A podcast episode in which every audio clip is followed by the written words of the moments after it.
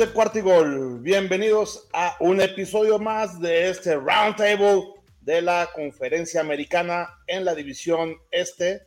Aquí, como todos los martes, estamos sus amigos de siempre, eh, Tigrillo. ¿Qué tal, Tigrillo de Let's Go Dolphins? ¿Cómo estamos? ¿Qué onda, qué onda, muchachos? ¿Cómo están? Pues bien, bien, aquí ya listos para analizar todo lo que pasó de la semana. ¿Qué, ¿Cuál vamos? En las 5, ¿no? ya van las 5, ya va un mes de temporada, muchachos. ¿Cómo ven? Pues ahora, sí ya pasó un cuarto literal, porque ya ven que está difícil sacar ahora sí los, los cuartos de temporada. Pero ahora sí ya pasó más de un cuarto, acabando ya ahora sí la, la semana número 5. Así es. ¿Cómo estás, Chino? Ya ya hablaste antes de que te presentara, ya ves cómo eres, no te Perdón, perdón, pero aquí me, anticipé. No, todo bien, este, Emilio, este, contento de estar aquí en otro round table para platicar con ustedes. Eh, se viene buena la, semana 6, creo. Semana 6 que ya tiene descansos, pero que creo que todavía no impacta a la división. Pero bueno, hablaremos de los partidos que nos tocan en la semana 6, pues toda esta semana 5, ¿no? Así es, pues muy contento yo también porque ya fíjense que este es el episodio número 100 del podcast de Bills en Cuartigol, entonces... Ah, muy bien. Ya estamos aquí con el pastelito, eh, ya con, cumpliendo el centenario de ahí de, episodios, todos estamos bien contentos aquí en toda la comunidad de Cuartigol, particularmente toda la Bills Mafia que ya tenemos aquí en nuestro propio espacio, ¿verdad? Muy bien, felicidades, Emilio. Felicidades. Así es. Estamos muy, muy contentos. Pues bueno, vamos a platicar, si les parece, de lo que todo mundo quiere platicar. Tigrillo, ¿qué demonios pasó? ¿Se acuerdan que yo la semana pasada eh, me sumé más por ardido que por otra cosa? allá junto con el chino que había dicho que el chino le había atinado a todos sus pronósticos y que este no iba a ser la excepción. Hoy 5 de 5. Sí, que aunque creía que estaba difícil. Hoy 5 de 5, hoy 5 de 5. Tómala, la verdad es que pocas personas eh, creían en la gran hazaña que, que, pudo haber hecho los Jets, pero también estuvo lleno de circunstancias, ¿no? Para los que no escucharon su programa de post partido, a ver, platícanos, Tigrillo, un resumen, ¿qué fue lo que pasó aquí? Para después este, eh, que nos diga el chino cuál es su punto de vista. Su señoría, señores del jurado, asistentes de esta sala. no, pues, ¿qué te puedo decir, Emilio? Creo que ya lo platicamos este chino y yo. O sea, primer snap con Bridgewater, boom, te quitan a Bridgewater, ¿no? Que es un tema súper polémico. Me peleé con Orson de Cuarto Gold Bengals justamente hoy en la mañana. ¿Lo viste, Chino? Sí, sí, me, iba a meter, pero dije, no, mejor de lejos. Este... no, no, no, no. Está complicado, es un tema complicado ese. Pero sí, o sea, me viene, resulta, ¿no? Que el resultado de la regla TUA, los primeros que son afectados o simplemente los primeros que la ponen en exhibición, pues son los Miami Dolphins con un terrible mala suerte, es que es Teddy Bridgewater, ¿no? Teddy Bridgewater dijo, McDaniel dijo, yo ya me, eh, se había preparado Teddy Bridgewater para demostrar de lo que es capaz todavía, que todavía tiene juguito en su bote de Jumex, y pues nada, ¿no? Primer snap y lesionado, ¿no? Por un una supuesta conmoción, o sea, supuesta conmoción, porque uno de los observadores de la NFL dijo que lo vio tambalearse, vimos el video, todo el mundo vimos el video, no se tambalea en ningún momento, él está consciente todo el, momento, no hay inestabilidad al momento de caminar, y pues resulta que el de la NFL dijo, sí, está conmocionado, yo lo vi, así que al momento de que este observador lo declara como inestable, entra protocolo de conmoción y no puede regresar al partido. Y pues Skylar Time, ¿no? Skylar Thompson Time. Y pues la cosa es, que es lo que yo platicaba con Orso, ¿no? Es mediático lo de Tua, claro, se le engarrotaron los dedos, por supuesto que iba a ser mediático, pero ¿por qué nadie dijo nada de la conmoción de T. Higgins en la semana, ¿qué? ¿Dos? Contra Luego contra Jets, semana 3. Ah, y luego la semana 4, ¿cuántas conmociones en cuántas semanas? ¿Tres en dos semanas? Ahora, el tema no es la conmoción de Tua, sino que todo mundo se desgarró la ropa diciendo que cómo es posible que dejen jugar a Tua con dos conmociones en menos de cuatro días. Y T. Higgins no es exactamente la misma cantidad de conmociones jugando en cuatro días. ¿Y por qué ahí nadie dice nada? No, pero no, fueron tan fuertes. O sea. Hermano, conmoción es conmoción. No, y eso es lo peligroso de las conmociones. No es tanto la gravedad de, ay, es que él sí está viendo tu no, no, no, no. Conmoción es conmoción. la gravedad. O sea, no es lo mismo que, que, te conmociones porque tuviste un problema en la cabeza y te vas a hacer todo el protocolo, a que de repente te caes dos veces porque no tienes este, la manera de cómo hacerlo y en la otra te engarrotas y sales en ambulancia, ¿no? De cualquier forma, conmoción es conmoción y por la salud de los jugadores, con la regla que están manejando. No, claro, infarto es, infarto y, cáncer es cáncer. Pero hay niveles de infartos, hay niveles de cáncer y hay niveles de conmoción. De cualquier forma, no puedes exponer con lo que está manejando, así con las pincitas con las que manejaron a Tua, no puedes exponer a nadie. Es, que creo que, y, me va a meter porque creo que los dos tienen razón. O sea, no te metas, chino? no, a ver, este. Ahorita voy a poner. el moderador, te aguantas, güey. Estamos teniendo uno uno. va a haber video, ¿eh? Va a haber video del resumen de la semana, así que ahorita lo vamos a compartir. este, entonces, tranquilos, tranquilos. No, pero a ver, los dos tienen razón porque el reglamento no dice. Es como en el fútbol, ¿no? En el fútbol soccer no hay faltitas ni faltotas para marcar un penal, ¿no? O sea, te hacen falta y marcas penal porque el reglamento así lo dice, te hacen falta y punto, ¿no? Y a lo mejor el ejemplo no, no fue el mejor. El reglamento dice conmoción y no dice conmoción muy grave, conmoción menos grave, conmoción, o sea, y al final queda mucho a la interpretación. Y estoy de acuerdo contigo, Emilio, porque al final es lo metes a juicio y a interpretación y este y qué tan conmocionado está y, entra a criterio y entra a juicio y entra un criterio y juicio que tienes que, decidir en el momento del partido, ¿no? O sea, yo entiendo que el, doctor y el neurólogo, el que estaba ahí, este, no, no sé si, si es neurólogo, el, que estaba ahí. el este, especialista. El especialista. Eh, hace su chamba, el doctor de Miami hace su chamba, le pasan la información a Mike McDaniel y, y he escuchado muchos, es que le tiene que hacer caso, o sea, al 100 lo que le dicen, es más bien, Mike McDaniel tiene que escuchar lo que le dicen, pero al final de cuentas Mike McDaniel tiene la última palabra y decisión. O sea, no tiene que acatarse al 100 de lo que le dice el doctor y lo que le dice el especialista. O sea, sí confías porque tienen su trabajo y demás y, saben más en ese campo y, todo, pero sí, Emilio, o sea, en el punto al que tú vas es, al final de cuentas tienes un criterio y, este, y juicio, y a, a, lo mejor, por ejemplo, tu hijo, ¿no? Que juega fútbol americano, tú ves que le pasa y a lo mejor el doctor dice que sí, el entrenador dice que sí y demás. Sí, pero tú a lo mejor como papá dices, ¿sabes qué? Nel, ¿no? Y, y, entra como un juicio, pero está complicado el tema de qué tan grave, qué tan no tan grave fue. Y ahí es donde creo que sí está un poco ambiguo y creo que es a donde vas, ¿no, Tigrillos? Con unos sí, con otros no, o cómo lo aplicas, ¿no? Pues yo me refiero a la parte mediática. A la parte mediática se hace tan grande por, por lo que los aficionados, que en su mayoría no somos doctores, vemos y nos llama la atención esas, este, eh, eh, pues la actuación inmediatamente después del impacto, ¿no?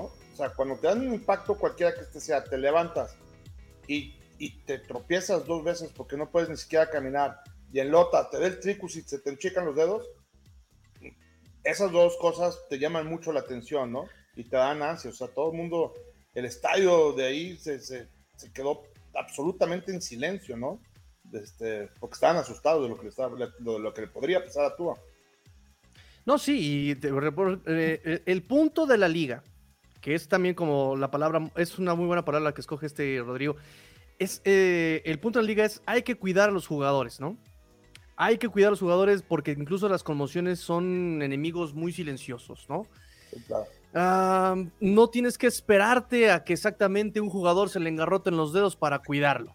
¿No? Es, ese es el tema. De acuerdo, exacto. Pero tienes e, exactamente qué criterios hay para cuidar a los jugadores, porque Teddy Bridgewater en este momento le hicieron las pruebas domingo, le hicieron las pruebas ayer lunes, hoy no tenemos noticia, eh, pero tanto el domingo como el lunes él no tenía conmoción, no tenía síntomas de conmoción, no tenía inestabilidad, pasó las pruebas de, este, de conmoción normales pero nada más por esta nueva regla túa, porque alguien dijo, y ese es el problema, porque alguien dijo que estaba conmocionado, porque alguien dijo desde su objetividad, no, no, perdón, desde su subjetividad, desde su subjetividad dijo, está conmocionado, ya le echó a perder el partido a, a los Dolphins. Digo, yo te puedo decir que los Dolphins no perdieron nada más por el cambio de coreback, pero digo, hay un gran motivo ahí que cambia todo el esquema ofensivo de un equipo y te cuesta.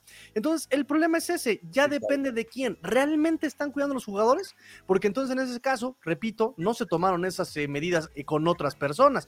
Yo te puedo decir, el golpe a Derek Carr en una captura cayó de cabeza del lado de la 100 eh, al, al, campo.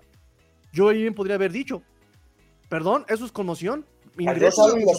muy fuerte. Igualito, igualito como, como, como usted no tuvo. No, y ayer, ayer te digo que estábamos haciendo la recapitulación en el touchdown de, de Zach Wilson, que se avienta. Obviamente hay un casco contra casco. Digo, Zach Wilson al, o sea, se levanta solo, lo terminan cargando y camina normal, pero pues a lo mejor también podría decir, oye, a ver, casco contra casco, probablemente hay una conmoción claro. del lado del defensivo de Miami y de, con el quarterback de los Jets, ¿no? Claro. Entonces, ¿cuáles van a ser los criterios para esta, esta nueva regla TUA, ¿no? O sea, ese es, el, ese, es, ese es, el problema y un poco la molestia de la afición Dolphin, ¿no? Digo, McDaniel lo tomó de la manera más profesional, ¿no? Lo quisieron instigar en la prensa y dijeron, oye, ¿qué onda? ¿Ya viste que no hay nada? ¿Vas a hacer algo? Y McDaniel dijo, miren, yo no estoy aquí para juzgar a los observadores de la NFL, yo estoy aquí para ganar partidos, para cuidar a los jugadores. Este, si eso es lo que dijo el observador, bueno, nos acatamos a la decisión, pero vamos a seguir trabajando para, para este, por, la, por la salud de los jugadores, ¿no? O sea, no se meten broncas McDaniel, pero sí en general la afición Dolphin pues sí está un poco indignada, ¿no? O sea, bueno, ¿de qué se va a tratar, ¿no? O sea, eh, ¿qué es lo que sea un poco con este Orso, ¿no? Eh, ¿Qué hubiera pasado si esta regla tuya se lo hubieran aplicado a un eh, Aaron Rodgers, a un Tom Brady? O sea, ¿lo iban a sacar? No, claro que no. Y, todo el mundo se va a indignar, pero nadie se indigna porque pues, who cares? Un partido contra de, los Dolphins con, con Teddy Bridgewater contra unos Jets, ¿no? O sea, ¿a quién le importa algo así, sabes? Entonces, en ese sentido mediático, pues a nadie le interesa, solamente la prensa, eh, digamos, eh, local o los que estudiamos a los Dolphins, pues estamos indignadísimos, ¿no? Pero en general a la NFL le valió un reverendo cacahuate lo que pasó. Te repito, ¿qué hubiera pasado si esa regla se lo hubieran aplicado a un Rogers, a un Brady, a un Mahomes? Sí, claro. No, no me des el avión. No, no, no, estoy de acuerdo y como lo dijimos en el roundtable pasado, o ya no recuerdo si fue el pasado o el anterior, este, hay una serie de eventos en el que pareciera que la traen en contra de los delfines, ¿no? Y este pues es una, una, rayita más al tigre. Que oye, yo creo que no es todo negro o todo blanco, sino hay una serie de grises en el que se podría inclinar la balanza, porque tampoco es decir, hombre, ¿cómo ves? Pues que no viste, ni el, ni el decir lo contrario. O sea, por ahí hay una tonalidad de grises que pudiera inclinarse la balanza a cualquiera de los dos lados y este... Va por ahí, pero, en todas ha sido en contra de, de, los Dolphins, ¿no? No sé si vieron también el partido del Monday Night también, es increíble. Yo nunca había visto un partido en el que estuvieran tan del lado de los Raiders. O sea, en la última jugada de anotación ya nomás faltaba que también le dieran esa este, a los Raiders, pero es increíble cómo le dieron todo ese partido se hubiera jugado en el Estadio Azteca y se hubiera hubieran mandado a saludar al ulero, ¿no? Este, se, hubiera escuchado al, unísono. Pues sí, gritaron en el estadio, ¿eh? Estaba la, afición de, Chiefs estaba ayer que echaba a fuego y con justa razón, ¿eh? Creo. Sí, muy, muy, muy mal esas decisiones y, y qué es lo que está orillando también, ¿no? O sea, todo esto del cambio de la regla y demás, o sea, esas capturas, o sea, cómo y otra vez es criterio, ¿no? O sea, qué tanto lo aplastó, no lo aplastó, intentó aplastarlo, este, fue sin querer, no fue sin querer. Está, está complicado.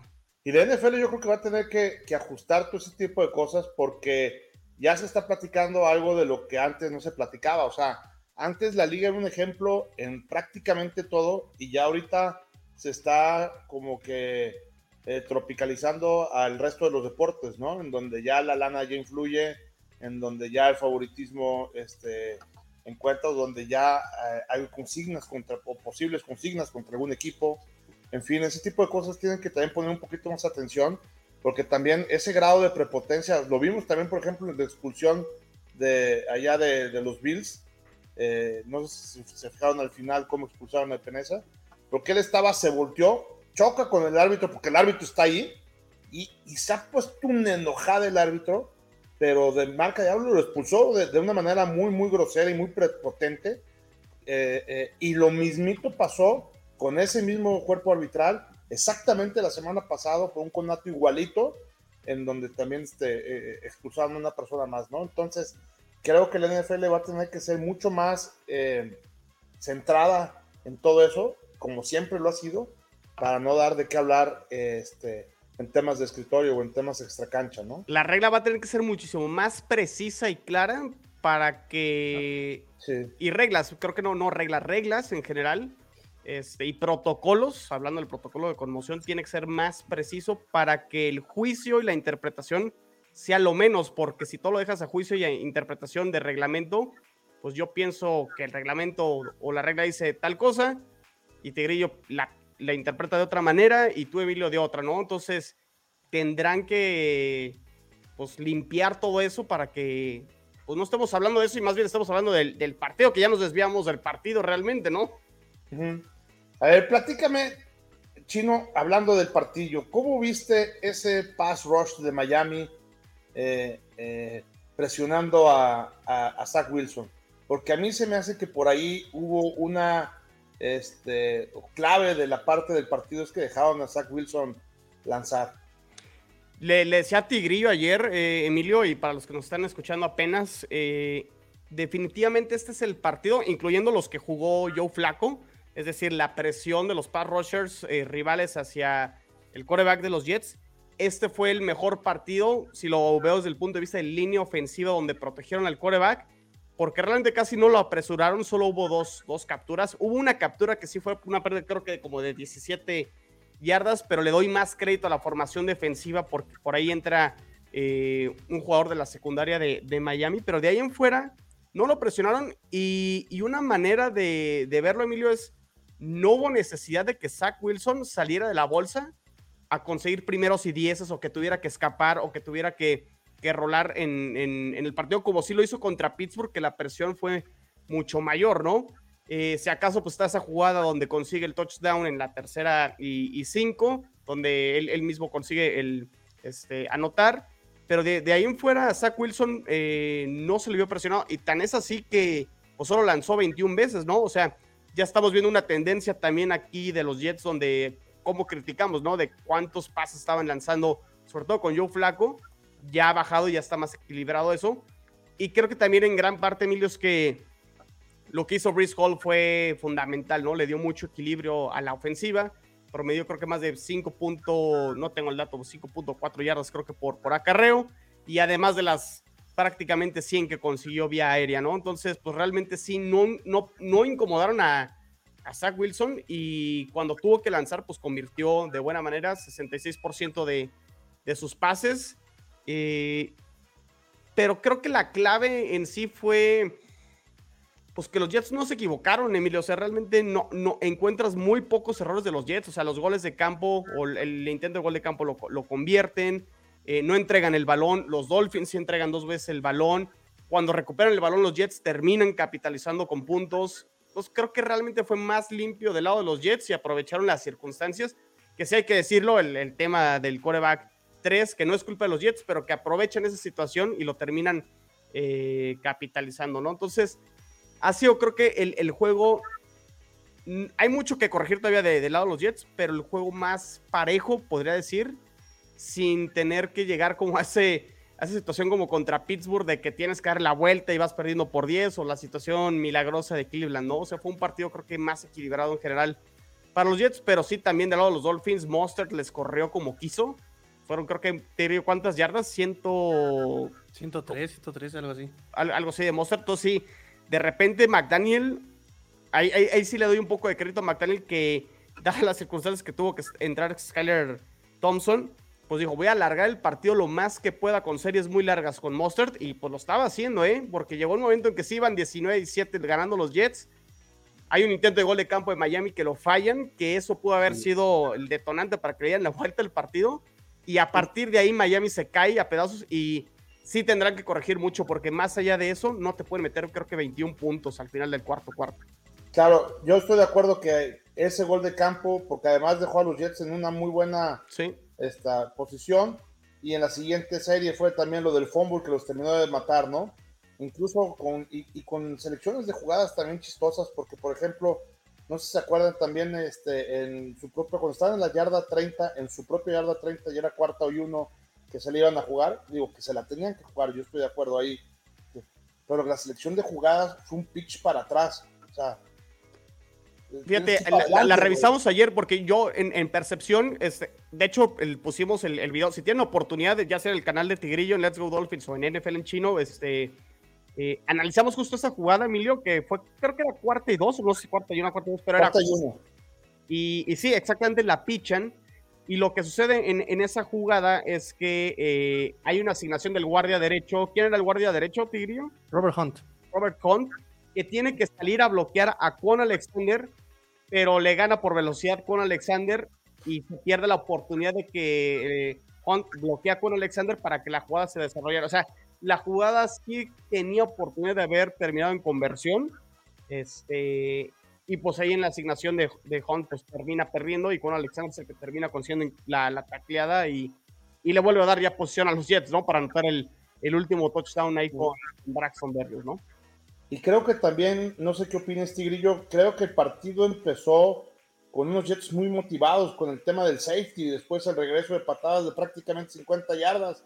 O sea, estaba empezando el partido cuando de repente tú ya sin tu mariscal de campo y te hacen un safety y, de repente ves que la primera serie de los Jets pues ya está en la yarda 50, este, también le rompe la moral a cualquiera, ¿no?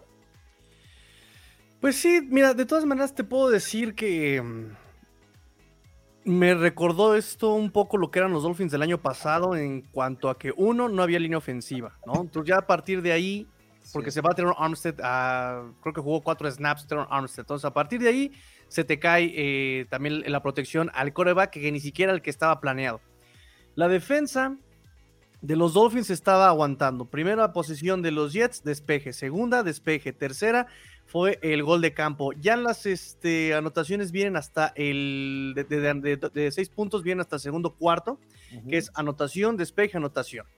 ¿Sí? Eh, terminas cansándote porque aparte tu, tu, ofensiva no estaba, no estaba generando, ¿sabes? Incluso fíjate, las, las anotaciones de los Dolphins fueron por tierra y la primera anotación fue hasta el segundo cuarto también. O sea, la defensa empezó bien, digamos, pero no, no, no aguantas cuando no puedes anotar. Digo, también la defensa eh, permitió, le, decía yo chino ayer, permitió, permitió, muchísimo en cuanto al tacleo, ¿no? O sea, no tacleaban, pero nada, no estaban tacleando nada, estaban protegiendo de zona, este, mandaron jugadas muy extrañas este, cuando tu personal no juega en zona. Y lo estaba yo revisando el partido hoy y sí, pesa mucho que no estuviera Xavier Howard, no confías en tus cornerbacks eh, que son más eh, eh, jóvenes.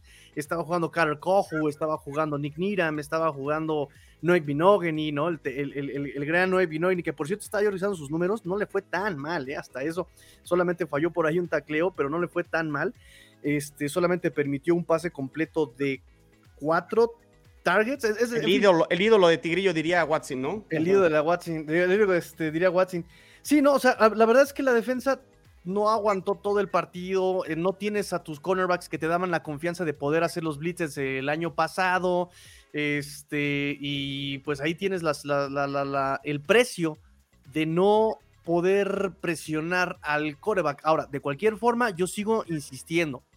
Los Jets estuvieron presionando a estos, eh, perdón, los Pittsburgh Steelers estuvieron presionando a su a, Zach Wilson con solamente entre 4 y 5 hombres. Es lo que utilizaban para presionar la semana pasada y lo dejaron muy incómodo.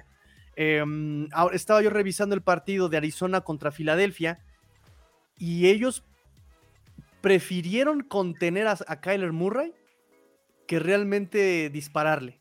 Y les fue bien también, o sea, lo estaban conteniendo que no haga jugadas grandes y yo se los decía en la previa a corebacks como Zach Wilson, que no son, yo no considero que sea un coreback corredor, o sea, sí es móvil, pero no es un coreback corredor, no es un Kyle Murray, no es un Lamar Jackson, no es un Cam Newton, pero ese tipo de corebacks es mejor exactamente contenerlos dentro del pocket, que no compren tiempo en la jugada y que no generen un scramble, que realmente presionarlos y dispararles y todo esto. Y la verdad es que los Dolphins ni una ni otra. O sea, ni lo contuvieron porque tuvo por ahí un par de scrambles. Una de esas fue anotación. Este, te termina comprando tiempo. Tienes un perímetro joven, ¿sabes? Y si a eso les, sumas que estás cubriendo en zona, pues evidentemente Zach Wilson te puede matar en esas ventanas cuando se hace en la zona. Y si eso le, le sumas la pésima ejecución de algunas jugadas, pues, eh, ¿qué, te, qué, qué, qué, te digo, flaco? O sea, todo le salió mal a los Dolphins, igual a la ofensiva, no, hubo respuesta de los Dolphins. Eh, la primera posición de los Dolphins en tercer, segundo, en tercer cuarto, gol de campo, despeje, fallaron gol de campo, fumble, este, entregan la pelota, entregan la pelota, o sea, ya no hubo puntos realmente en la segunda mitad por parte de los Dolphins, ¿sabes? Eh, entonces, evidentemente, no pasas de 17 puntos y la defensa permites 40, ¿qué, te puedo decir, no? Sí, igual ya para terminar, digo, con este partido de los Jets y los Dolphins, digo aquí comentarios y aprovecho porque están, es relacionado al, tema aquí de Jets Dolphins. César Rodríguez, saludos César aún con su tercer coreback, los Delfines tenían roster para ganar. ¿Qué tanto deja de hacer Miami o Jets subió su nivel de juego? Creo que se da una combinación de las dos cosas. César, eh, y fíjate, Emilio, un ejemplo que, y, varios ayer lo comentaban también en la transmisión, se presenta algo muy similar en, este partido, en este partido de Jets Dolphins a lo que sucedió la semana 4 entre los Patriotas y los Packers. ¿Qué pasa con los Patriotas? Brian Hoyer sale lesionado por conmoción, eh, tema las, seguimos con el tema de las conmociones y entra Sapi, ¿no? Si uno compara, creo que las armas que tiene Miami contra las armas que tiene Nueva Inglaterra, creo que estamos de acuerdo que Miami tiene más armas que, los Patriotas, ¿no? Y aún así los Patriotas llevan el partido a overtime contra, contra los Packers. Que sí, a lo mejor estos Packers no son los Packers de antes, pero lo extienden. En este partido aún juega Gil, o sea, y aquí este, es contestando un poco esa pregunta de, César, juega Hill, juega Waddle, este, bueno, que sí, que casi no estuvo, pero estuvo Mustard, estuvo el otro corredor, eh, Tigrillo Edmonds. O sea, las armas estaban ahí y es lo que insisto, o sea, Miami no se puede dar el lujo de que el partido se le vaya cuando estaba solo a dos puntos, ¿no? Este, eh, todavía en el, en el cuarto cuarto, creo que por ahí va más, ¿no? Y pues digo, y crédito a los Jets que creo que también del lado de la línea defensiva tanto Quinn Williams como Carl Lawson ya empiezan a agarrar un poquito más, más de ritmo y empezaron a presionar este, bien a, Skyler Thompson. Y que los novatos también lo están empezando a hacer bien, ¿no? O sea, Sauce Gardner con su primera intercepción, ocasión el safety, partido de Breeze Hall. Y creo que también algo importante con los Jets que, que he visto a lo largo de la temporada, no hay una dependencia de un jugador, ¿no? O sea, hablamos de Garrett Wilson a lo mejor en la semana 2, este, Corey Davis por ahí también lo hizo muy bien la semana pasada contra Pittsburgh. Eh, ahora Breeze Hall. Entonces empieza a ver que Jets puede empezar a repartir el juego y no depender de, de, uno, de uno solo, ¿no? Y aquí ya nomás, finalmente aquí dice el tocayo, saludos hasta Argentina, Rodrigo de Alarcón, creo que Zach Wilson debería haber dañado más por aire, se corrió mucho y al comienzo estuvo bien la defensa contra la carrera de Dolphins, aún le falta Zach, Aún le falta Zach, definitivamente, pero creo que tampoco hubo necesidad de que Zach Wilson ganara el partido. Mientras pudiste, o sea, mientras puedas correr el balón y, la manera en que te hizo daño este Breeze Hall, creo que no había toda hora de que Zach Wilson sacara el partido como lo hizo contra Pittsburgh en esas últimas dos, dos Sí, es lo que yo iba a decir, ¿no? O sea, no es, no es que, no es que y te lo dije yo ayer, Chino, no es que los Jets hayan subido, hayan levantado su nivel, ¿no? Yo creo que más bien, y lo voy a decir no como algo negativo, creo que fue muy oportunista Jetsi, no es algo negativo, o sea, eh, creo que eso es lo que tienes que esperar de un equipo que ajusta, que aproveche las oportunidades, ¿no? Yo jamás he creído que el que digan algo que sea un equipo oportunista sea algo, algo negativo, de eso se trata. De que aprovechas tus, exacto, aprovechas tus fortalezas contra los errores ¿no? De, porque eh, es decir, error de uno, acierto del otro, pero tú si se te presenta la, la, oportunidad, pues tienes que acertarlo, ¿no? Y los Jets acertaron en ese sentido. No creo que los Jets hayan levantado nivel, pero sí hicieron su chamba táctica, ajustaron tácticamente. o sea, por ejemplo, mencionabas... Sí van para arriba, ¿eh? Del, del, corredor con el pase. Yo más bien creo que, no, es como dijiste, no necesitabas hacer otra cosa que no fuera correr. Los Jets no estaban, los, los Dolphins no estaban deteniendo la carrera. Evidentemente, ¿qué haces? Hasta que se la aprendan, no es la frase que hemos dicho, ¿no? Dale, dale, dale, dale, ¿no? Entonces, no es tanto que los Jets hayan levantado su nivel, aprovecharon, hicieron perfecto pero sí tampoco los Dolphins respondieron, ¿no? Ve, o sea, los únicos tres puntos que anotaron fue en la, segunda mitad, solamente tres puntos anotaron en la segunda mitad, ¿sabes? Entonces ahí no, no había mucho que hacer por parte de la ofensiva. Sí tiene el roster, pero pues el coreback, la neta, está súper novato, lo metieron de improviso, no estaba preparado, no tiene snaps con el primer equipo, eh, no había mucho para dónde hacerse, ¿no? Y, sí, yo, nada más lo que decía es que, digo, al, final Skyler sí tenía armas, a diferencia a lo mejor de un Sapi que no los tiene, ¿no? Y es donde comparo lo que hizo Miami y Patriotas en una situación muy parecida. No, pero Sapi, eh, de todas maneras, o sea, Skyler Thompson, incluso hasta por playbook, que eso sí, vamos a darle, me, voy, a, me voy a morder la lengua porque me va a doler mucho la neta no le he puesto atención a los partidos de los Patriotas, pero por ejemplo sí no puedo defender mucho en esta ocasión a McDaniel porque jugadas que mandaba bien no se ejecutaba el jugador, ¿no? Y jugadas que podía ejecutar el jugador eran mal hechas o mal mandadas por la situación de campo y la situación de juego.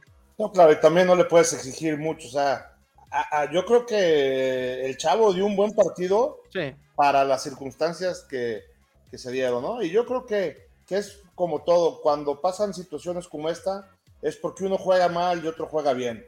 Porque si los dos hubieran jugado mal, Miami hubiera ganado. Si los dos hubieran jugado bien, Miami hubiera jugado, ganado. Si Miami juega bien, perdón, si, Miami juega mal y eh, los Jets juegan bien, pues puede darse la victoria de los Jets, que fue lo que sucedió, ¿no? Entonces, este, yo creo que sí, yo coincido ahí con el comentario en que se dieron las dos cosas y con el Chavo se pudo haber ganado, sí, yo coincido con el chino que todavía Miami, a pesar del coreback, este, tenían todavía algunas herramientas que pudieron haber utilizado, pero jugaron mal. Jugaron mal, ahí están los fumbles, ahí está el gol de campo fallado, ahí están todas esas cosas que, que, que sucedieron en el partido. Los Jets no cometieron errores, Miami se los cometió y lo hemos dicho hasta el cansancio. Aquí pierde el que se equivoca más. Miami se equivocó más, perdió. Contra quien juegue, ya no, ya es una liga tan pareja, ya, ya no puedes dar ese tipo de oportunidades, ¿no? Y, y eso nos puede dar pie, por ejemplo, al siguiente partido que es el de Buffalo contra Steelers, que pasó lo mismo, ¿no? O sea, los Steelers cometieron una serie de errores, Buffalo los capitalizó y la verdad es que teniendo herramientas ofensivas eh, muy agresivas de parte de los Bills, pues eso terminó en una masacre y no terminó más porque en el cuarto cuarto ya andaban jugando los reservas de los reservas, ¿no? Entonces, y, gracias a eso, este, aún no nos metieron ningún punto en toda la segunda mitad, en la primera mitad solamente tres puntos, y creo que ese partido, este, eh, desde el principio se definió, ¿no? Algo que habíamos comentado es que la, única oportunidad que tenían los Steelers era que desde el principio no dejaran que la ventaja se hiciera grande. La verdad es que pasó lo contrario, desde el principio se hizo una gran ventaja los Bills, aunque cometieron todavía alguna serie de errores, no, este, no fueron capitalizados por los Steelers. Los errores de los Steelers fueron bien capitalizados por los Bills. Eh, hubo por ahí un par de pases de los que no le gustan a Tigrillo, lo loco, pero ¿qué tal el brazo en contra del viento de Josh Allen y mandar en tercer y diez ese tipo de jugadas de yarda 2? Este, eh, bien por, por Gabe Davis, que, que venía precisamente de una lesión, pues cuál lesión, y no le hizo una, ¿no? Le hizo dos veces, una de 98, otra de 60 y tantas yardas también, este, muy similares. El, el viento eh, dificultaba mucho ese tipo de pases largos, y la verdad es que yo en lo particular me voy contento con el roster que tenemos. Algo que ahorita acabo de ver y que estoy por, publicar precisamente en Twitter, decían eh, que a pesar de tener tantos jugadores lesionados durante tantos partidos, los Bills siguen fuertes, ¿no? Entonces, ¿qué pasará cuando todo es hospitalito? Estoy hablando de más de 10 personas, titulares indiscutibles en el roster de los Bills, cuando estén recuperados, pues todavía va a ser un equipo todavía más peligroso y todavía más este, eh, ofensivo en su lado o más agresivo en la parte de la ofensiva y mucho más este, poderoso en la parte de la defensiva, ¿no? Yo creo que el partido de los Steelers no hay tanto que analizar, los Steelers no jugaron a nada, un coreback también novato que tampoco, parecido a lo que le sucedió a Miami, no se le podía exigir mucho, tuvo por ahí unas buenas conexiones Pickett con, también este, con el coreback, con el receptor novato también este, de parte de los Steelers, pero pues nada más, ¿no? Sí, creo que no hay mucho que decir de este partido, ¿no? O sea, claramente dónde está uno, dónde está el otro. Los Steelers creo que van a tener una temporada larguísima. Eh, ya lo aceptaron, creo, ya con el hecho de que tenga que jugar Pickett y es no este, presionarlo. Se va a lo mejor a equivocar, va a ser este, una temporada larga para él, pero va a ser de aprendizaje. y todo lo que pueda conseguir este año, pues este será bueno para él. Y hasta ahí, ¿no? Y pues sí, como dices, este, el, el tema con los Bills es, con todas las lesiones, es un equipo competitivo, ¿no? O sea, se lesiona uno y el que entra lo hace bien. Y eso incluso es bueno porque el que está lesionado va a tener que regresar metiéndole más ganas porque va a decir, ay, el que está atrás de mí lo está haciendo bien y si no me pongo las pilas cuando regrese me pueden ganar la titularidad y eso siempre va a ser buenísimo para el equipo. Totalmente de acuerdo. Sí, de hecho, hablando sobre el roster, te puedo decir que a mí me gustó uno, número uno, que se acordaron de que está Gabe Davis, ¿no? O sea, Gabe Davis también está haciendo partidazo, o sea, ahí Dix era el que se estaba llevando toda la atención. Llega Gabe Davis y les dice, también existo yo. Pero sobre todo, me gusta mucho lo que hizo este muchacho Shakir, ¿cómo se llama? Sí, Khalil Shakir. Shakir también, mm, eh, aguas con Shakir, ¿eh? O sea, eh, ¿es el corner? 75 yardas, no, bueno, sí. tres recepciones, 25 promedio, 31 yardas, la más larga, la recepción más larga, y ya se llevó su anotación. O sea, aguas con este muchacho. O sea, también ahí, si alguien se pone rejego por contrato, está Shakir para eh, entrarle al, quite. Totalmente, y además es muy rápido. Tiene también esa ventaja y es muy físico. Está también grande, alto, este, brazos este, largos. Tiene todas las características de un muy buen wide receiver. Le van a quitar la chamba Dix, ya lo vi. Cuatro años, sí. Esa risa tenebrosa, sí, me le Qué chistosito, eh. Muy bien, pues sí, creo que no hay mucho de qué hablar, ¿no? De este juego entre. Sí, bien, los novatos pusieron ahí, se estuvieron estrenando los novatos. Una intercepción precisamente de Dylan, el primer touchdown también de Cook, que también creo que hizo las cosas bien. Este, eh, para ahí este, ir siendo el relevo poco a poco del de, motorcito Singletary. Eh, pues creo que en general todo el equipo bien y ya platicaremos un poquito más adelante, pero la prueba buena va a ser este domingo a las 3 de la tarde. Hay que estar pegado al televisor para ver a, probablemente el equipo 1 y el 2, como los quieran ordenar, de toda la liga, ¿no? Sí, de acuerdo. Sí, efectivamente. Pues vamos a platicar ahorita en la ausencia de Watson, que sigue trabajando muy duro. Ahí necesitamos más gente como él en México, caray. Pero, estamos transmitiendo también su canal, ¿eh? entonces este, eventualmente también lo van a poder ver ahí y también lo van a poder ver en, el podcast de Patriots el cuarto gol. Entonces. Así es, y este, y pues también platicar un poquito de los Pats, que increíble, a mí me parece algo increíble lo que hicieron de eh, no permitir un solo punto de la que era la mejor ofensiva de la liga tanto en puntos y por ahí también andaba en yardas. O sea, alguien que este, no, me, no, me llama la atención los puntos que ellos le metieron. Lo que me llama la atención es que no les hayan anotado un solo punto a ellos. Entendemos el esquema defensivo de Belichick y todo lo que me diga este, que tienen ahí preparado, pero ni un solo punto que les haya metido Detroit este, me llama mucho la atención, ¿no? ¿Qué, ¿Qué, vieron ustedes ahí en ese eh, en ese partido. Digo, evidentemente hubo cosas importantes, como por ejemplo, ya en la zona de anotación hubo una intercepción que le quitaban a Detroit ahí 7 puntos y, este, y después un fumble que también le dio 7 puntos a los Pats.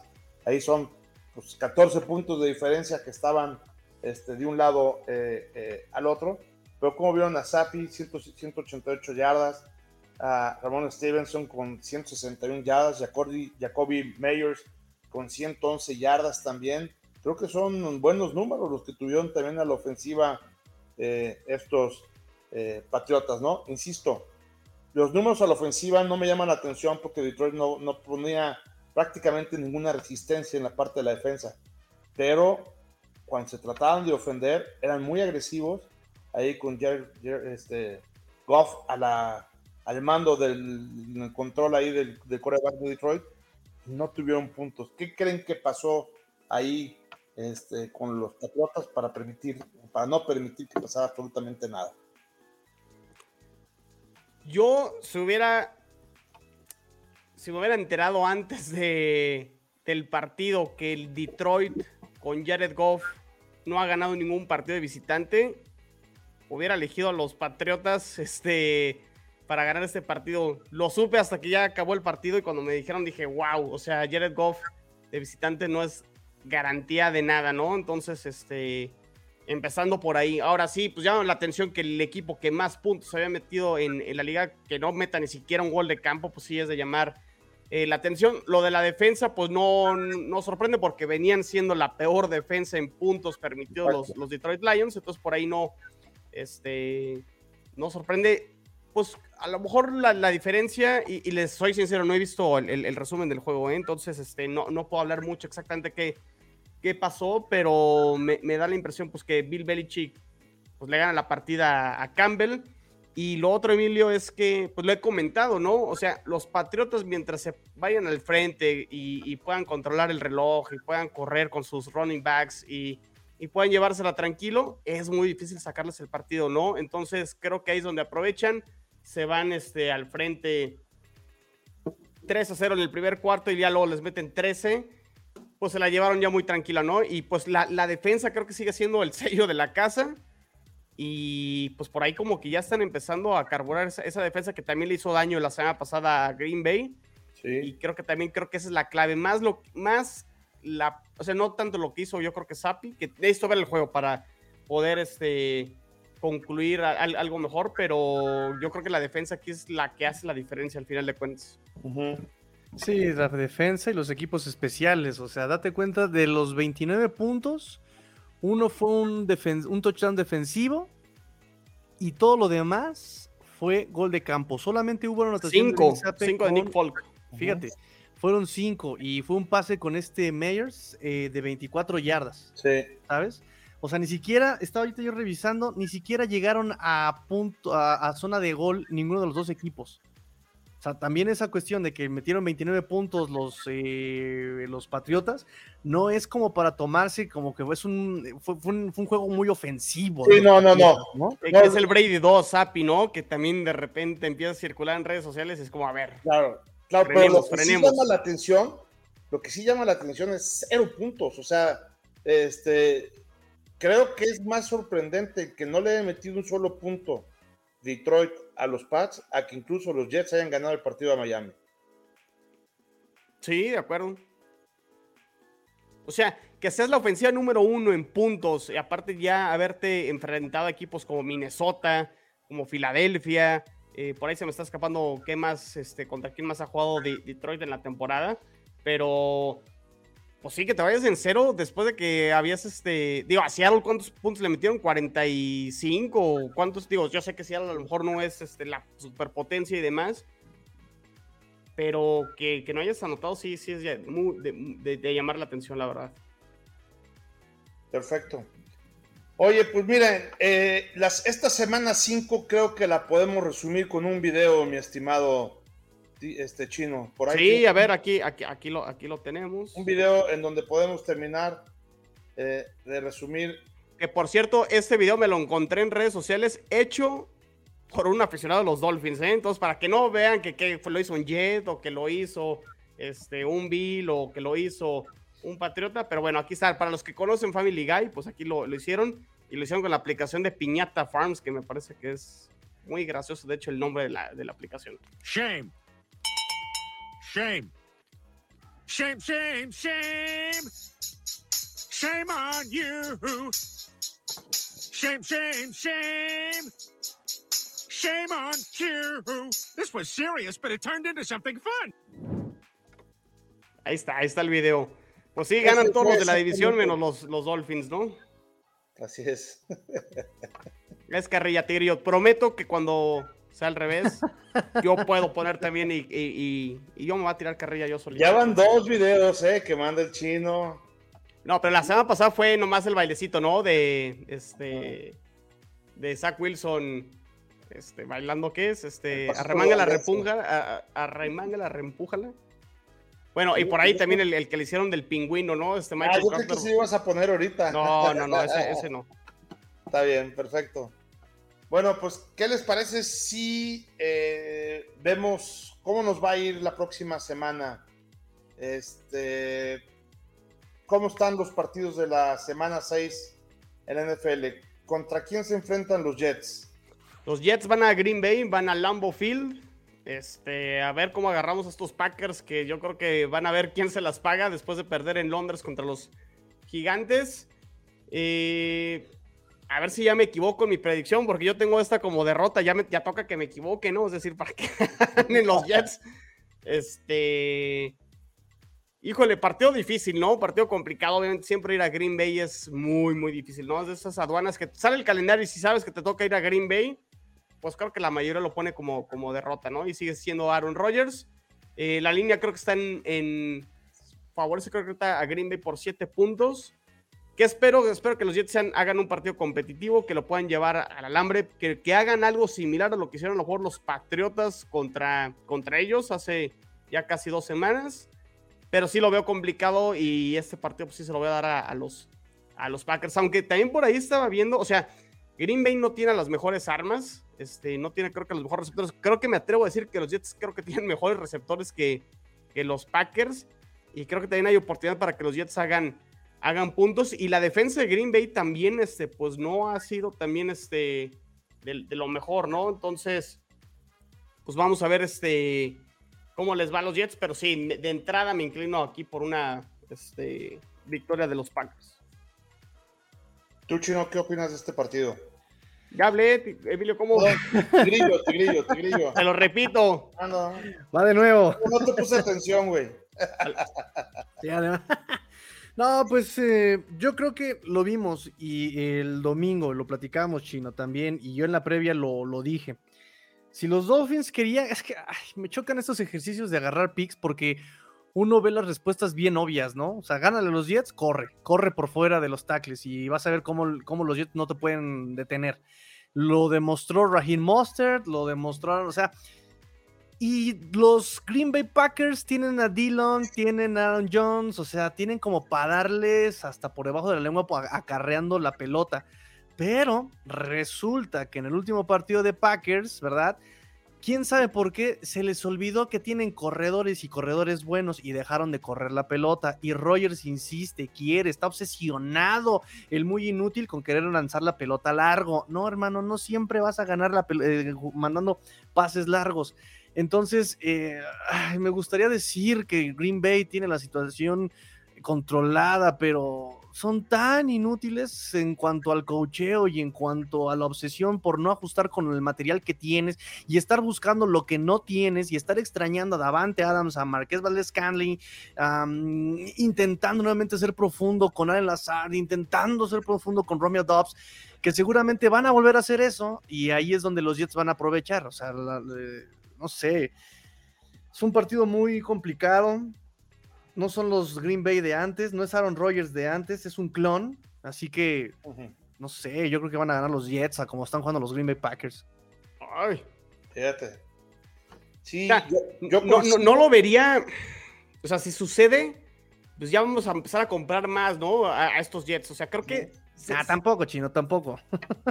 No, a ver, claro, o sea, ¿quién, quién tendría los Jets 4-2 después de seis partidos? O sea... No, hermano, pero me estás diciendo, a ver, vamos a lo mismo. ¿Qué equipo tiene? Te voy, te voy a explicar qué equipo, ¿no? Con una marca y la marca no es siempre es Vikingos. Vikingos no es un equipo de 4-1. ¿Estás de acuerdo? Los Jaguares. Mm, los Chargers. los... Jacksonville, equipo de 2-3.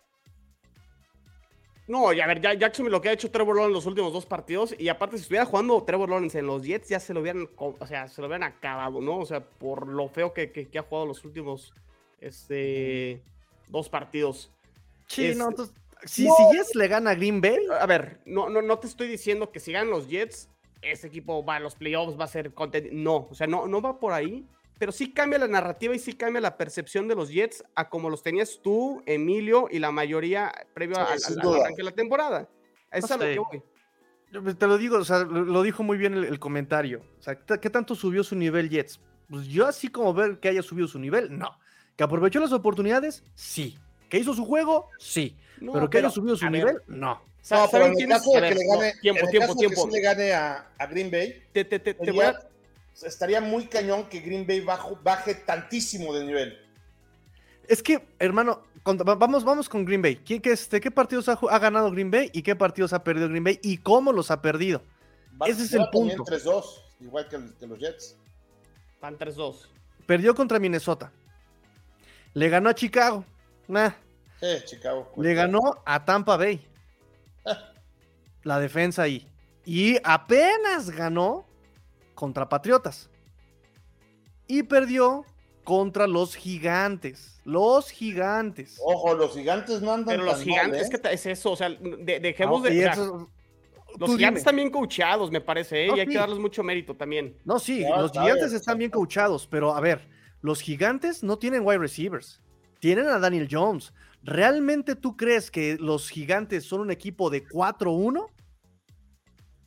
Pues eres lo que tu récord dice que eres. O No, sea, no, no, no, no, eso no, dice no. Bill Esto es una- Parcells. esto es una falacia de la que no deben caer.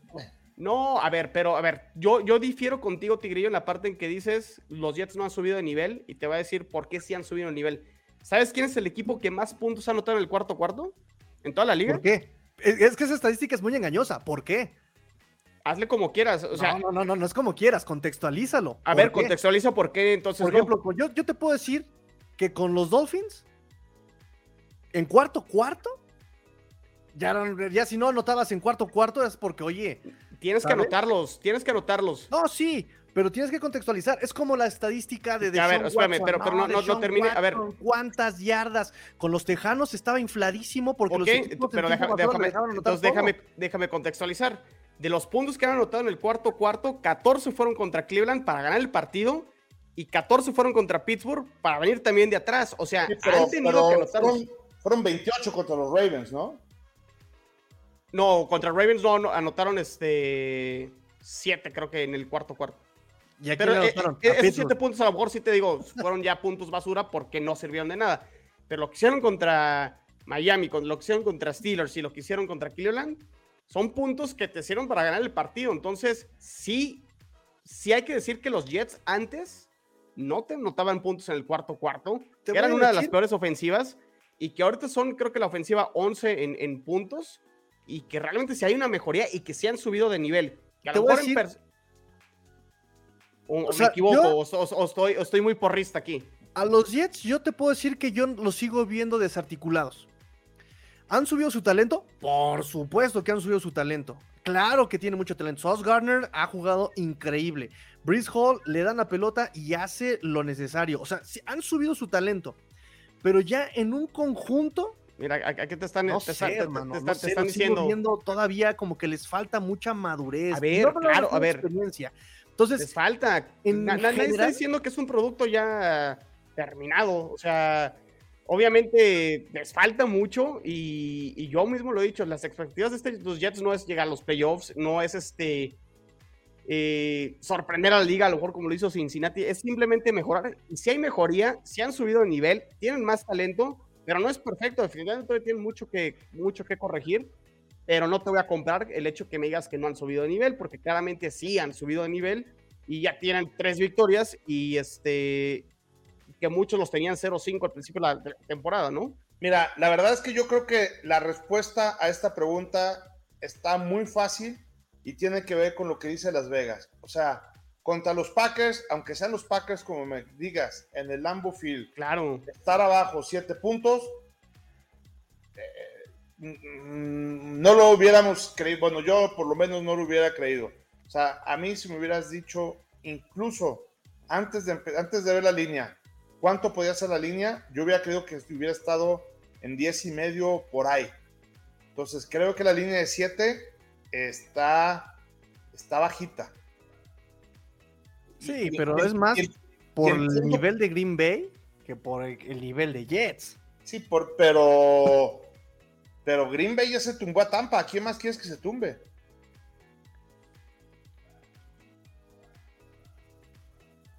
O sea, No, bueno, pero también en qué momento se tumbó a, a Tampa Bay.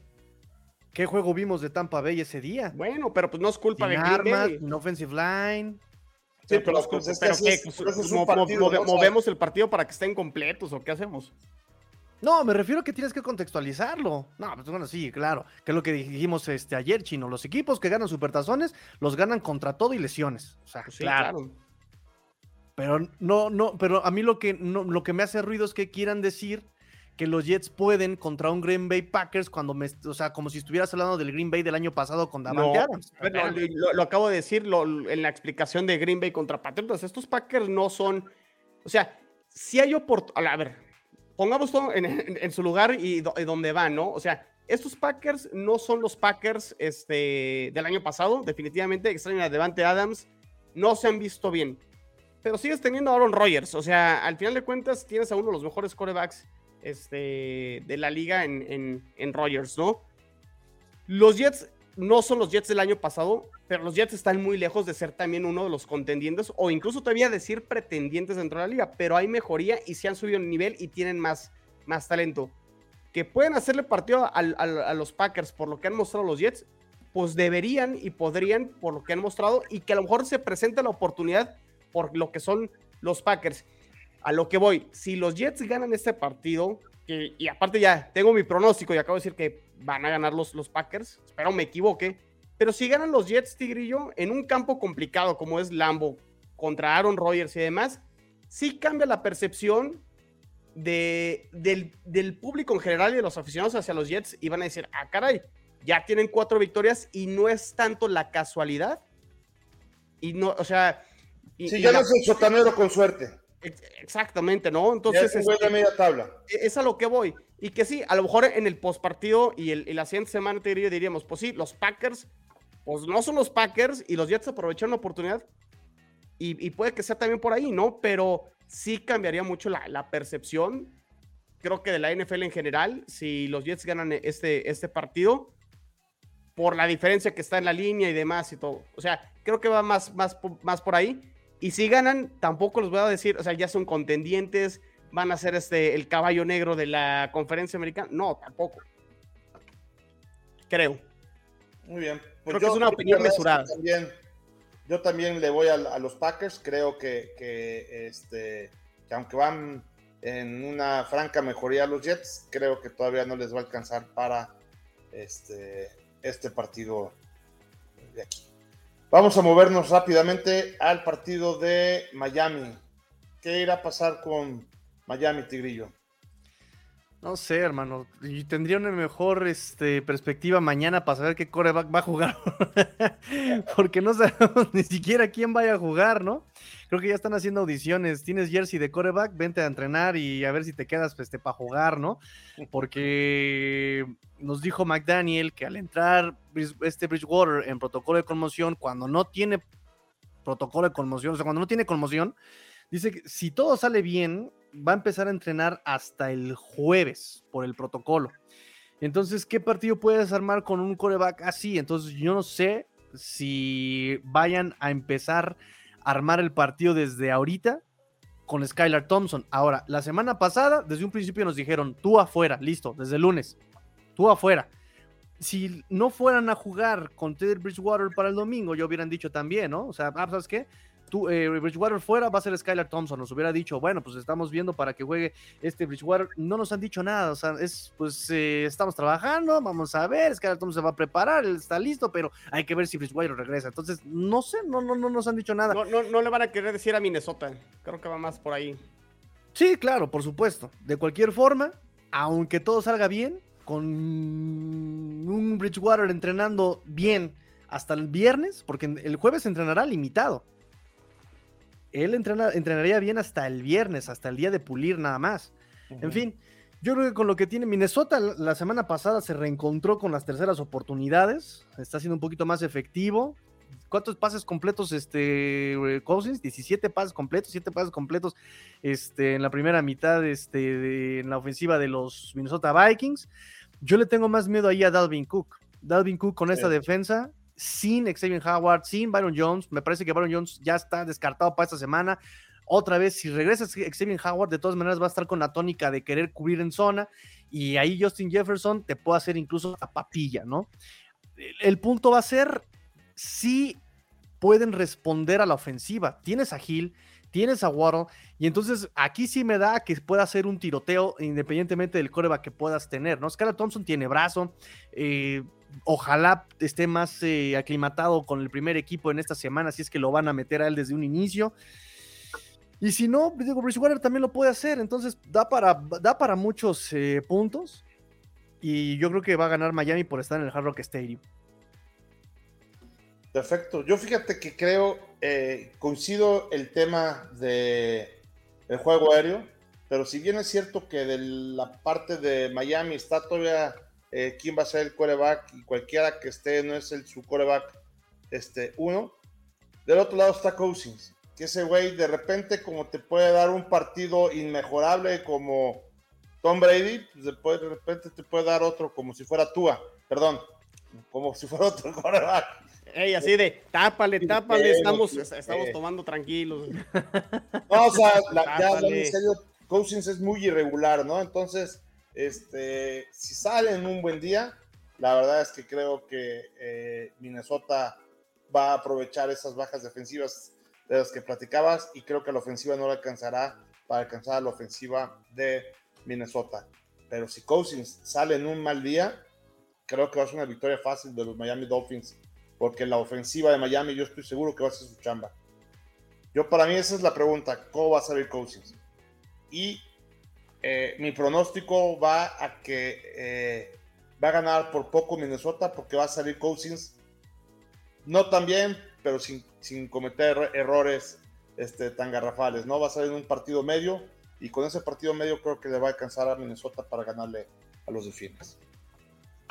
Yo voy con los vikingos también y creo que por las armas, o sea, creo que se ha centrado mucho el tema de Miami más allá de lo extracanche, que de la conmoción y que se ha sido injusto para Miami. Ya lo que discutimos al principio, que no quiero volver este, a, caer en eso, pero no, no se habla mucho, Tigrillo, de la defensa de los Dolphins, ¿no? O sea, realmente sí, están las bajas de Byron Jones, está la baja de Sabian Howard, tus dos corners, uno de los mejores corners de, de la liga definitivamente pero le anotan fácil y le mueven muy fácil el balón. Y también a lo mejor mucho lo que has dicho, ¿no, Tigrillo? Este, porque Miami lo permite para que te hagan este, las jugadas cortas, regalar esto lo corto y que no te hagan jugadas explosivas. Pero sí creo que la defensa de Miami ha sido, eh, pues no sé si para la palabra decepcionante sea la correcta, pero sí es para que el foco esté más del lado de, de, de la defensa, en que lo tengan que arreglar, porque como quiera, como dices Emilio, pues Hill está ahí, Waddle está ahí, Mozart está ahí, o sea, tienen con qué, este, pero sí creo que a la defensa, o sea, creo que este partido Minnesota, por las armas que tienen, no le van a pedir mucho a Cousins, y va a ser un partido para que Dalvin Cook pueda ganarles el, partido, o sea, pareció lo que hicieron los Jets con, con Brice Hall, creo que Dalvin Cook lo, pudiera repetir, y, y, me gusta, y a ver también la línea ofensiva, Tigre, porque sí, digo, ya vimos que Armstead se lesionó el partido contra los Jets, yo no sé si va a jugar este partido contra los, los Vikings, qué tan grave esté Armstead, pero la profundidad de la línea ofensiva de los Dolphins, pues tampoco es como la mejor, y creo que también el front seven de los Vikings, sobre todo con este Daryl Hunter, que a mí me gustaba para que llegara a los Jets este, este offseason, este, y Delvin Tomlinson, aguas ahí también para que el, sea el coreback que sea, este, les, puedan, les puedan hacer daño. Y si en una de esas llega a jugar Tua, que no sabemos, y juega No, no va a jugar. Ok, bueno, entonces ya descarto entonces mi, mi, comentario, porque iba a hablar un poco más de lo que decía Emilio, ¿no? Este, la semana pasada, de la confianza, ¿no? ¿Cómo, cómo puede regresar de la confianza? Pero, híjole, sí, sí, sí veo este, a, los vikingos este, ganando el, el partido. Sí, no, la, eh, Tua no va a jugar. Este, y sí, digo, Mattison y Dalvin Cook pueden despedazar a esta defensa por la falta de efectividad tacleando eh, que esto ha sido, por alguien publicó, los Dolphins han sido el equipo número, ahorita son el número 25 en eh, tacleando, ¿no? O sea, de 32 son el 25. Y no han sido arriba del 20, déjame decirte el año. No han sido top 20 tacleando. desde el 2015. Hasta el 2015 fueron, lo más alto que han llegado fue el 2015 y fueron top 20. O sea, es como una maldición año con año que estos Dolphins de, la defensa no sepan taclear, ¿sabes? Entonces, si tienes a dos corredores matones como Dalvin Cook y como Mattison, pues aprovechalos y despedaza por ahí. Eh, y va a ser, lo, extraño del, juego contra los Jets es que incluso fallaron tacleos por dentro de los tackles, que era el fuerte de los Delfines con eh, Christian Wilkins, con Zach Sealer, con Rapon Davis, pero ahora ni ellos pudieron hacer nada, ¿no? Eh, y, exactamente, digo, tienes a la ofensiva armas con que, con que lo que, con que puedes eh, hacer daño. Más bien, ahí no le echo la culpa al roster, le echo la culpa un poco a McDaniel con esa selección de jugadas a veces, ¿no? O sea, ¿por qué te quieres volver loco y por qué quieres que tu coreback de séptima ronda, eh, que, que, no está listo, que lo metiste a jugar de buenas a primeras, o sea, Kenny Pickett por lo menos fue primera ronda, ¿no? Pero Skyler Thompson fue séptima ronda, nadie lo había visto, su talento no es tanto, no es un, no es un Malik Willis, no es un, eh, ¿sabes? Y lo pones a querer lanzar en profundidad o pases de más de 20 yardas, pases de más de 15 yardas en jugadas de largo desarrollo, cuando tu línea ofensiva se te está cayendo a pedazos. McDaniel no va por ahí. Y ya me había cerrado el hocico McDaniel eh, las primeras semanas porque mandaba jugadas muy lógicas y ahora no lo hizo, ¿sabes?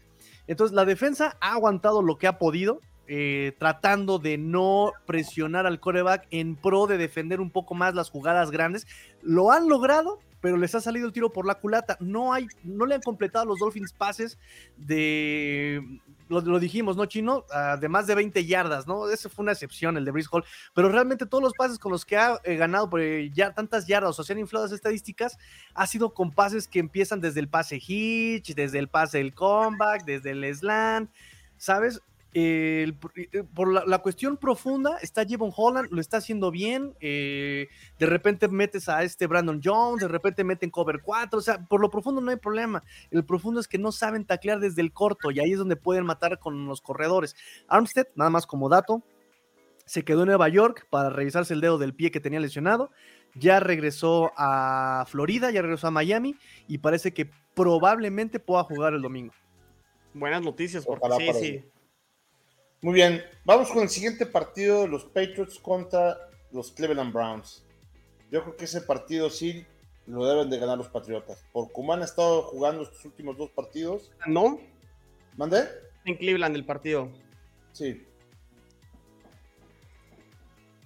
Ah, está difícil, ¿eh? Chop ya está agarrando campo. Pero ¿eh? ¿sabes qué? El, año pasado los Patriotas le pusieron una paliza a los, a los Browns, ¿eh? eh en, en Foxborough, no me acuerdo, pero sí fue una, una paliza. No, no lo sé. Estado deteniendo bien, ¿eh? O sea, este. Eh... ¿Quién va a jugar de coreback en, en, Patriotas? Todavía no sabemos, ¿no? Porque a Mac Jones no lo mandaron a la, reserva de lesionados. Eh... Pero tampoco se le ha visto limitado entrenando, o sea, ha estado fuera de los entrenamientos. Por mucho no creo que. Yo creo que lo van a querer regresar la siguiente semana, probablemente, ¿no? Porque si no, lo hubieran, lo hubieran, este, lo hubieran este, mandado a la reserva de, lesionados. Haría lógico, ¿no? Ya se habría perdido tres partidos y regresaría la, siguiente semana. Entonces va, va. Contra los Bears. O sea, con, ¿quién, contra quién? Más bien, ¿de quién confías más, no? ¿De Brissett o de. de Zappi, no? Son equipos también un poco similares en que pueden recargarse un poco más en su juego terrestre. Totalmente, los dos. Con Stevenson, los dos. Las defensas, también, ¿quién, es, quién tiene mejor defensa? Pues yo creo que Patriotas, ¿no? Y por otro lado, Brissett, hazle como quieras, Brissett es un coreback seguro. Es decir, a lo mejor no toma las mejores decisiones, a lo mejor no es el más preciso, pero no arriesga tanto la pelota. ¿Sabes qué? Mm, voy a ir Cleveland porque creo que confío en Miles Garrett eh, y a Davion Clowney para que presionen a, a Zappi. Este, confío más creo que en Chop y Hunt. Y como quiera creo que tienen a Mari Cooper, que creo que es un, un buen receptor. Y sí, Brissett creo que lo ha hecho bien, ¿eh? O sea, realmente también han tenido ahí una suerte los, los Browns, que también a lo mejor es un tema de karma por el tema de Sean Watson y demás, pero digo, lo que les pasó contra los Jets fue mala suerte y karma, lo que les pasó contra los Falcons este, también. La semana pasada con los Chargers tenían el partido, o sea, le hicieron un partido a los Chargers al final de cuentas, que los Chargers sí tienen muchos lesionados. Voy con los Browns de local y creo que sí tienen más, o sea, creo que es mejor roster los Browns y la localidad para que le puedan ganar a los, a los Pats. Pero sí está difícil, o sea, como que me tardé mucho en, descifrar el, posible juego, ¿no? ¿Tú, Tigrillo, también? Sí, yo creo que voy con Cleveland, aunque no sé, tengo una corazonada de que van a volver a ganar los Patriotas por lo mismo que dice este Rodrigo, porque Digo, al final también eh, los equipos especiales cuentan mucho y York no está dando nada, ha fallado los fáciles de repente. Y por otro lado tienes a este Nick Fogg, ¿no? Que él por lo menos es un poco más confiable que, que el de Browns. Y la línea ofensiva de los Patriotas poco a poco ha ido mejorando también, ¿no? Lo decía esta Ale y lo dice a Watsi, ¿no? O sea, como de repente eh, Cole Strange, que lo que fue todo un Rich y que todo el mundo se burló de él, es el más confiable después de Mark Andrews, ¿no? No, no Mark Andrews, de David Andrews, el centro de los, de los Patriotas. Entonces, creo que voy es lo frustrante. Tienes la respuesta tú, pero llega el partido y hacen puras eh, tonterías los coaches. Pero bueno, voy con Browns. Perfecto, muy bien. La línea está en este, está favorito los Browns con tres. Entonces. Está cerrado. Por la localidad, lo que decía Chinos, ¿no? Chino. Perfecto. Y por último, eh, pues el, partido que va a revivir esas, este, Esos, 13 segundos, esos 13, segundos. ¿no? Han sido dos postemporadas que, que los jefes de Kansas City han sacado a los Bills de Buffalo y eh, pues llegamos a medirnos allá al Arrowhead Stadium. Entonces, este, los dos equipos llegan, yo creo que, pues bien, digo, ahorita vimos el partido de el lunes por la noche en donde este, con una serie de errores eh, apenas le alcanzó a Kansas City para ganar. Pero bueno, los Bills también han estado cometiendo por ahí sus errores. Y vienen, los favoritos son en las apuestas los Bills también por tres puntos. Híjole. Yo lo veo muy difícil y creo que los Bills se van a presionar de más en este partido. Este, y sí sigo creyendo que Mahomes ya le tiene tomada la medida aquí a los Bills. Creo que este, las, todas las eh, fallas o las lesiones que va a haber y los huecos que va a haber en la secundaria este, van a ser aprovechados por Mahomes. Eh, es un coreback sumamente difícil de presionar con el pass rush. Tiene una movilidad increíble dentro y fuera de la bolsa protección. Eh, gran brazo. Tiene unas cualidades bastante similares a nuestro propio coreback. Creo que ambos son eh, difíciles de atrapar en ese sentido, con gran brazo y con gran movilidad. Creo que por poquito va a ganar los jefes de Kansas City en otro gran partido, como todos los partidos que ha habido este, entre estos dos equipos que, que lo han hecho los últimos tres años, ¿no? Si algo le tengo que dar crédito a Kansas porque muchos, y a veces a lo mejor me podría incluir, este, poníamos a Kansas que iba a dar un paso hacia atrás, ¿no? Por todo lo que hicieron los otros tres equipos en la división, que podríamos hablar luego en otro programa, si quieren, de la decepcionante, eh, lo decepcionante que ha sido el oeste de la, de la americana. Pero realmente Kansas, pues no ha dado paso para atrás, incluso a lo mejor le podría dar un paso hacia adelante, sobre todo por el tema del coach y Andy Reid, que se ha eh, ha, sabido adaptarse ¿no? a las circunstancias. El hecho de no tener a un Tariq Hill eh, y a lo mejor no, a receptores, no al, mejor grupo de receptores, pero creo que eso ha obligado a Mahomes a aprender a, no tener esa dependencia a lo mejor con Hill y le pasa el balón a Kelsey, le pasa el balón a Yuyu, le pasa el balón incluso también este, el juego terrestre con Clyde Edwards, etcétera, etcétera. O sea, creo que es diverso esta ofensiva de los este, Kansas City Chiefs. Mucho mérito a Andy Reid ahí en ese sentido. Y creo que sí coincido, Emilio. La, ausencia en la secundaria de los, este, de los Bills creo que va a ser la, la, diferencia. Y creo que va a ganar Kansas un partido apretado, pero me voy por la localía y por las ausencias de los Bills para que los Chiefs ganen. Tigrillo. Pues sí, yo creo que la localidad va a pesar mucho el Arrowhead eh, y confío más exactamente en lo que Mahomes pueda encontrar, este, esta habilidad de confiar en sus playmakers, en la habilidad de cómo reparte el balón y las oportunidades, que en el esquema y el cómo procesa el juego este Josh Allen, ¿no? Las defensas, sabemos que aquí creo que tiene mejor eh, pass rush Bills. pero sí mentalmente Mahomes está en otro nivel y está mucho más conectado con sus jugadores que lo que yo puedo percibir de Josh Allen con sus wide receivers, ¿no? Pero digo, sin demeritar lo que comenté hace poco, ¿no? O sea, ya está Tigrillos usando más anti Josh Allen. ¿Mandé? Tigrillos anti. Josh Allen. Me choca Josh Allen, lo odio. no, pero sí, no puedo demeritar, no puedo confiar tanto en Josh Allen y sí confío más en lo que puede hacer Mahomes.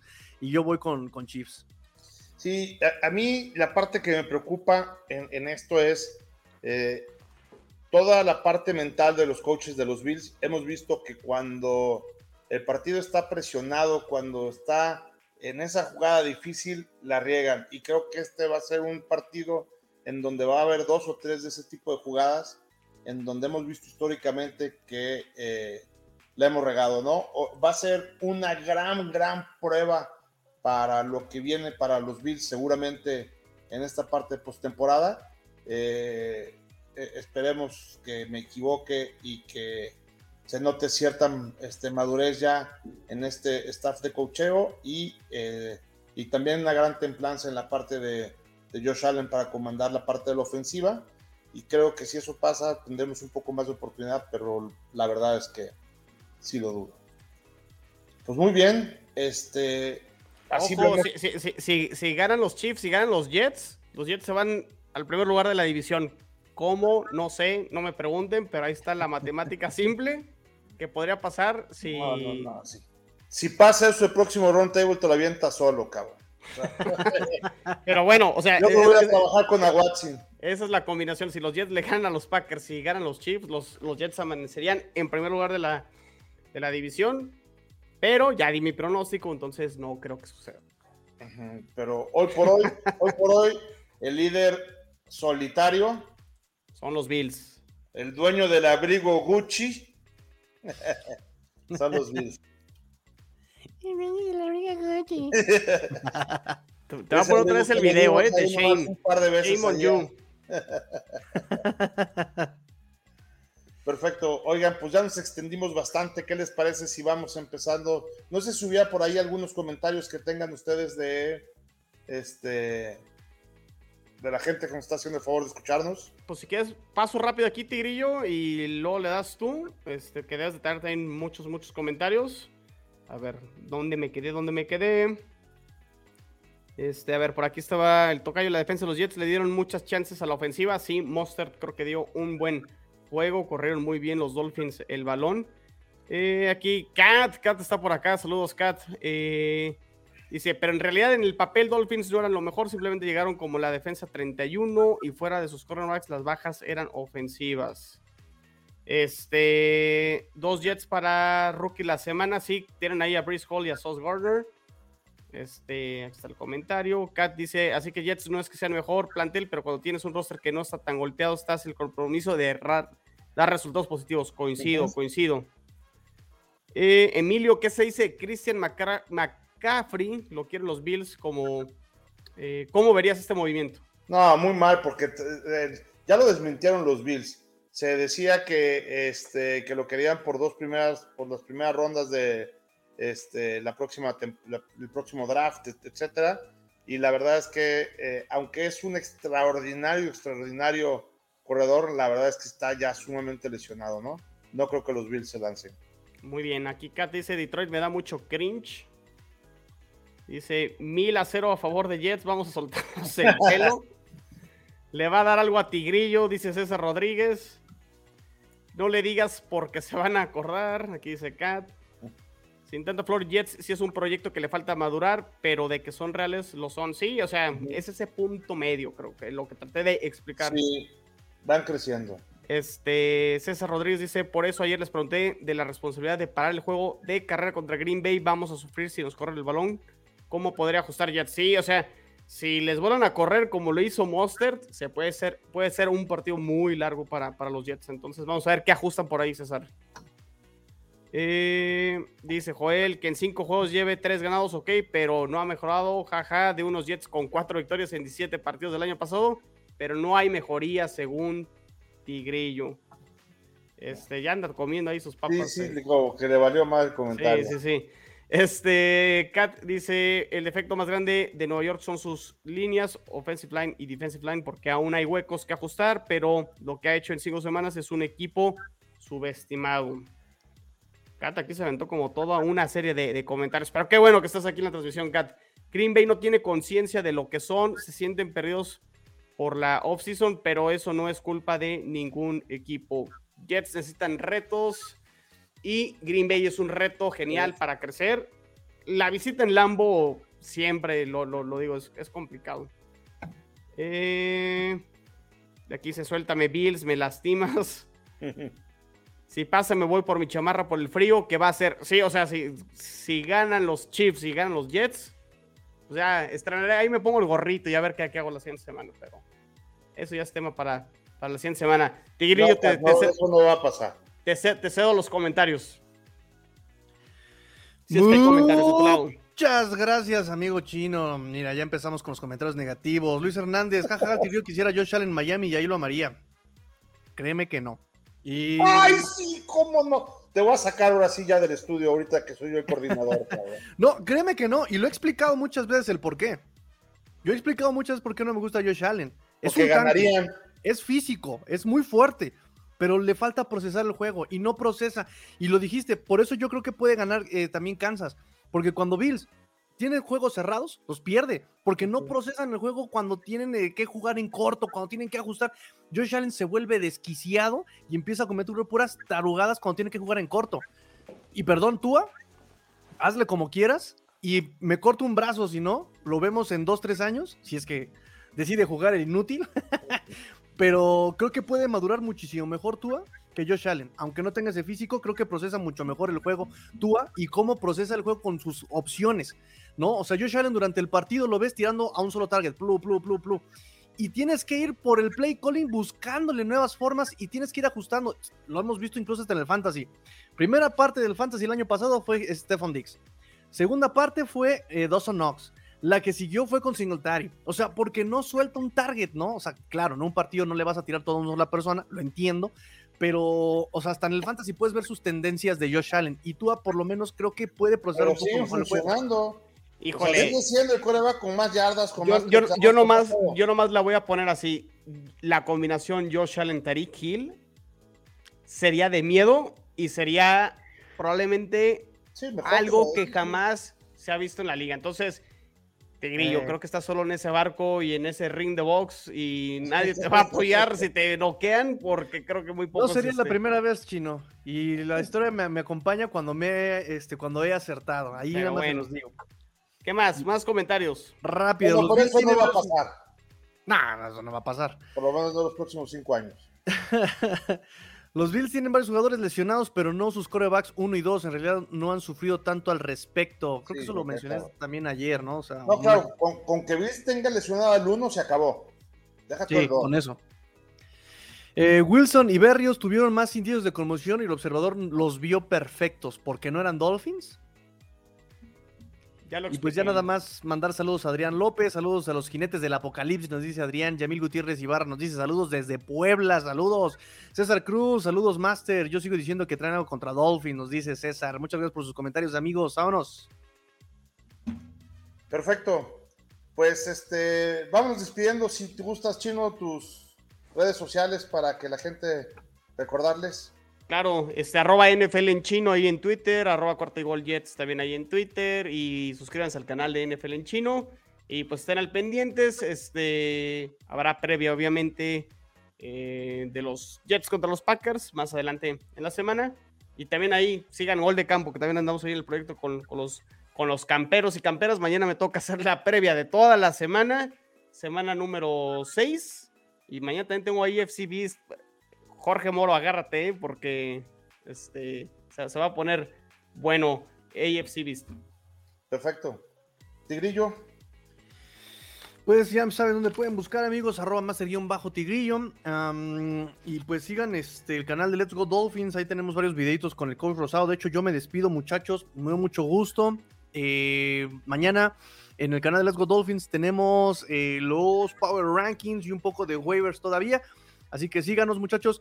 Emilio, me despido. Chino, muchas gracias. Nos vemos la próxima semana y este, denle suscribir a los canales donde nos estén viendo. Bye bye. Perfecto. Muy bien, yo soy Emilio Besanilla. Me pueden encontrar en el show de Búfalo Mojado en YouTube y eh, también en Facebook en la página de Cuartigol, en Spotify, en directamente o en el Apple, en el iPodcast de Apple. Nos pueden encontrar como Bills en Cuartigol y por último en Twitter, arroba cuarta, 4TA Gold Bills. Pues bueno, así despedimos esta transmisión número 100 eh, del episodio de Bills en Cuartigol. Cada quien ahí lleva su propio conteo, pero pues este número emblemático lo dejamos así. Muchas gracias por el favor de su atención. Nos pedimos aquí en Cuartigol, donde la AFC este no termina y nosotros tampoco. Go Bills.